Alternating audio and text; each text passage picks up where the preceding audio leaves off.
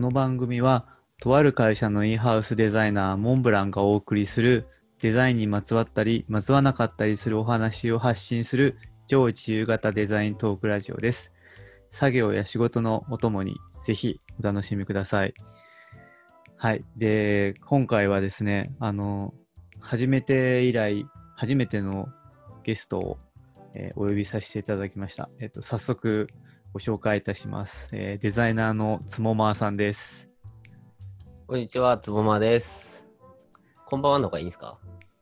あ、もう何でもいいっす。何でもいいですか？えー、どうも、はい。よろしくお願いします。集めに呼んでいただいて、あー、かぶっちゃった。すいません。いえいえ。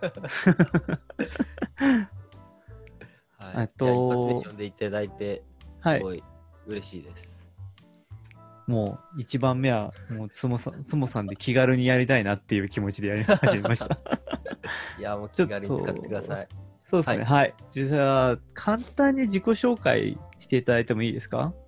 はい、えっ、と、つぼまという名前で、えっ、と、デザイナーをしています。えっ、と、まあデザイナーといっても結構こう広い、今、なんかいろんなね、いろんなことやってる人がいると思うんですけど、主にサービスデザインやブランディングに関わる仕事が多くて、えっと、なんかビジュアル的な表層を作るっていうのもちょっとやるんですけど、主に要件定義だったりとか、それ軸にしたその戦略だったりと構造だったりっていうその要件定義を軸に置いたもろもろをデザインするという感じで活動してます。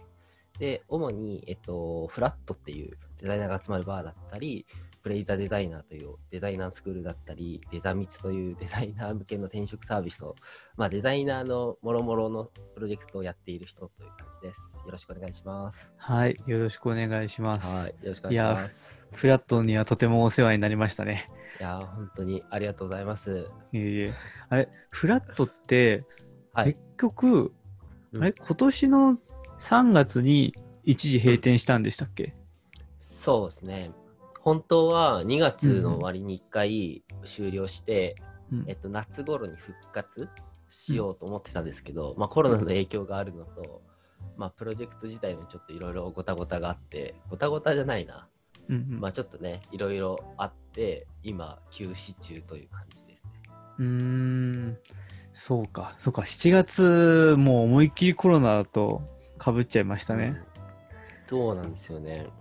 いや準備はいろいろしてたんですけど、うんうん。結局、なんか、やりたかったプランが結構人多めに入ってイベントめっちゃやるよみたいな感じだったんですよ。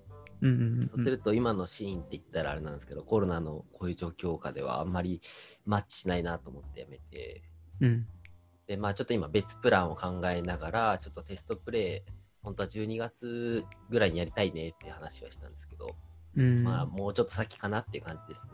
うん。そうか。あ、そうか、フラット、はい。そうですね、多分知らない人少ないと思うんですけど、フラットって、あの、どういったその活動というか、どういった形態のお店だったんですか？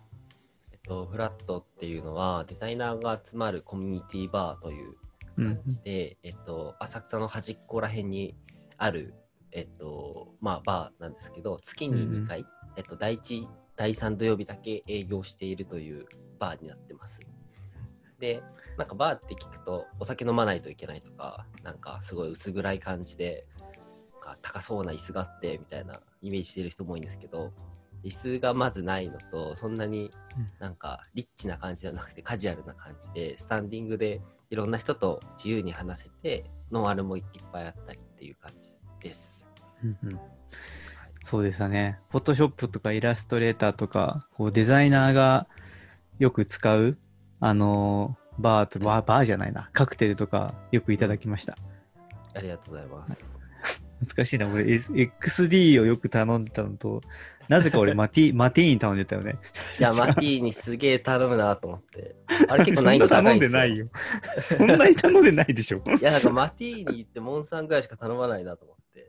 いや、頼んでみたいなと思って。あの時は、うんマティーニが一番強烈でしたね。いやー、だってあれはガチっすからね。うん、ガチだった。ちゃんと作んないとマティーになんないですからね、あれは。うん。でも、つもさんとのこう、出会いって、多分フラットより前だよね。えっと、そうですね。だって僕のアシスタント1年目ぐらいの時、うんうんうん。そうだそうだ。え、俺何年目だろう？俺 SOD にいた時に多分、多分ね、もうね、7、8年前ぐらいになるんじゃないですか。そっそんな前か。じゃあ多分、2、3年前だな。あの、うん。先輩の人に激詰めされるのが減った時ですね。多分。うん。なんかすごいベテラン感出てましたけどね。なんか、もうああ、もうね、あの、当時、入社してからパンパンに太って20キロぐらい そうですね。だからね、貫禄はやたら出てましたよ。なんかプロデューサー感があって、で、ソフトオンデマンドっていうから、あ、なんか AV の監督なのかなって思って。あ、もうめっちゃ言われてましたね。貫禄そうで、そこから、そう、当時は角さんがアシスタントのデザイナーっていう形でうん。入ってて、あまあ、あの、別のね、デザイナーさんのところに入ってて、で、そこから、まあ、ちょいちょいはあってたけど、突然、突然フラットを始めるっていうので、なんか面白そうの、なのを始めるんだなと思って、よくフラットに入り浸るようになりましたね。そうですね。はい。常連、常連って言っても過言じゃないですよね、多分僕。結構言ってる気がする。常連ですね。大体、なんか、結構いるイメージはありますね。うんうん。うん。あそこでもいろんな人にや会ったしな。うん。うんうん。えそう、でもびっくりしたのが、ーうん。あの、結構フラットだけでも、なんだろう、バーをこう経営する、まあ、プランを立てながら経営するっていうのだけでも、うん当時会社勤めながらやってたじゃないですか。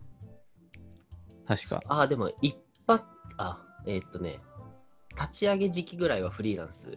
ああ、そうなんだ。で、その後、途中から正社員でやりながらって感じでしたね。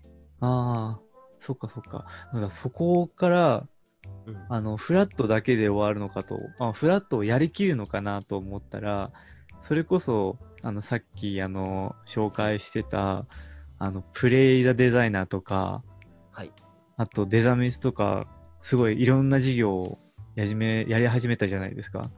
はい。あの、やり手の起業家のような。もっとね、頑張らないといけないなって思うんですけどね。うんうん。あれ、プレイデザデザイナーはプレデザでいいんだっけ、プレデザはどういうことをするんですか？えっとね、僕らもちょっとね、はいど。うやって訳せばいいんだろうって悩んでいて、頭文字で PTD ってよく、あの、うちうちでは呼んでるんですよ。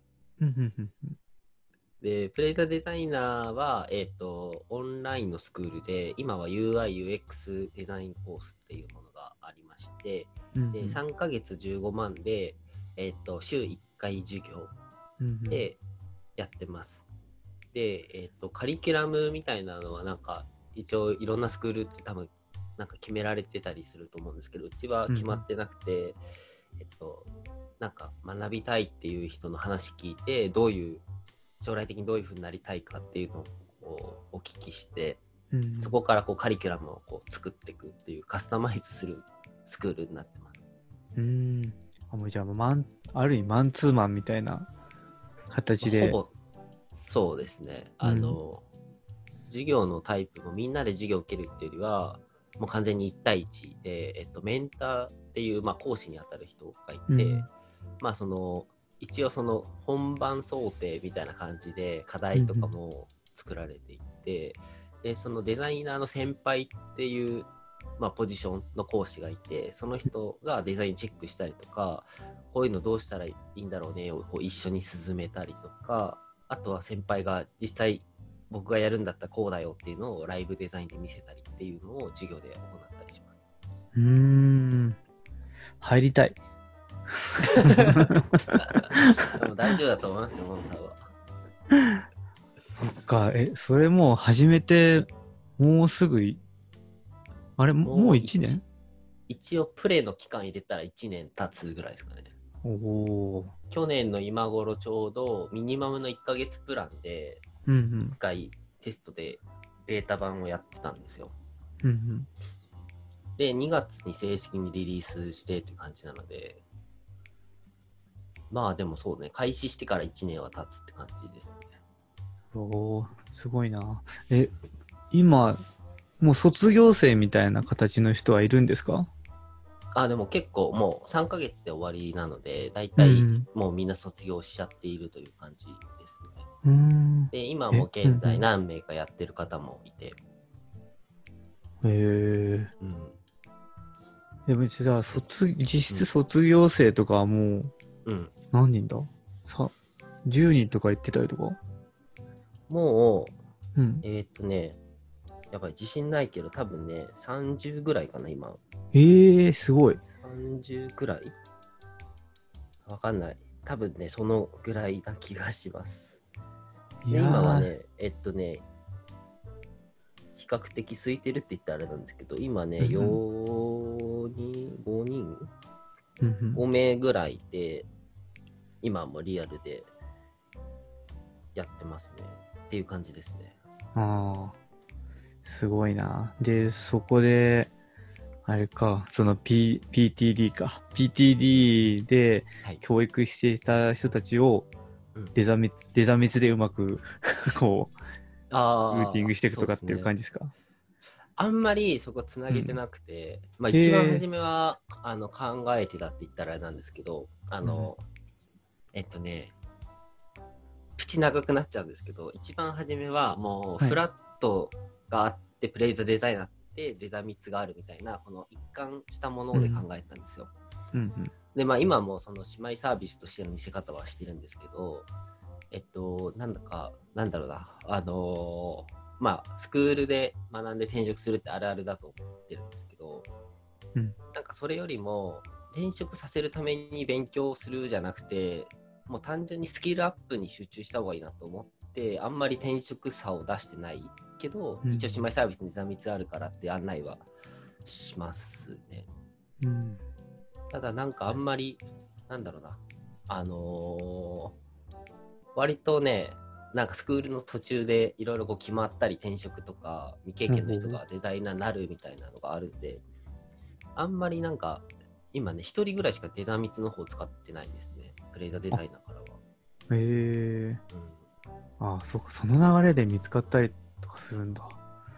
いや、なんか僕もすごいビビってて、あ、そんなのあるんだと思って、まあでもそれは超ぶっちゃけると、プレイザーデザイナー入る前から結構なんか作ってる人で、うん。なんかもう数はすごいこなしてるし、もうツールの使い方は当たり前にできていて、まあ、UX 誤階層モデルでいうと表層っていう部分はもう、あの、なんだろうな、まあ、未経験ではあるけど、もうある程度できる状態で、あとは UI のもうちょっと本質的なところと、まあ、リアルなこの業務フローに合わせた時にどういうスキルが必要だろうみたいなのをプレイザーデザイナーで学んでいくっていう方だったんですけど、その方はもうスクール、もううちの方もやりながら自分でなんか、なんだろうな、アイデア出して、なんかアプリを作るじゃないけど、デザインだけ作るを結構やってた人だったんですよ。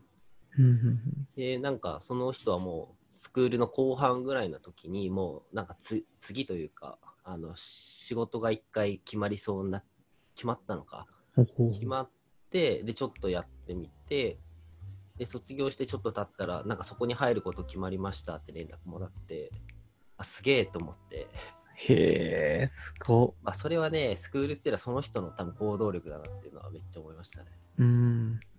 ああ、でもそれ聞いてると、やっぱり、その個別にカリキュラムを出して、その、まあ、メンターさんともこうやり取りしながら、自分のプランでやっていけるっていうのはめっちゃいいっすね。うん。うん。ね。なんか、結構、そううん。こう、スクールとかだと、こうカリキュラムがあらかじめ決まってて、それを選ぶっていう風になるじゃないですか。うん。なんか壁打ち相手がいないから、うんそ、のこれが本当に合ってるのかっていう風ななんか迷うのかもしくはそれが本当に良かったって思ってそれがその人の前提知識になっちゃったりとかしてそこでまた実際の業務とのギャップが生まれたりとかするからそこを結構てなんだろうフレキシブルにできるのめっちゃいいっすね。うん。うん。そうですね。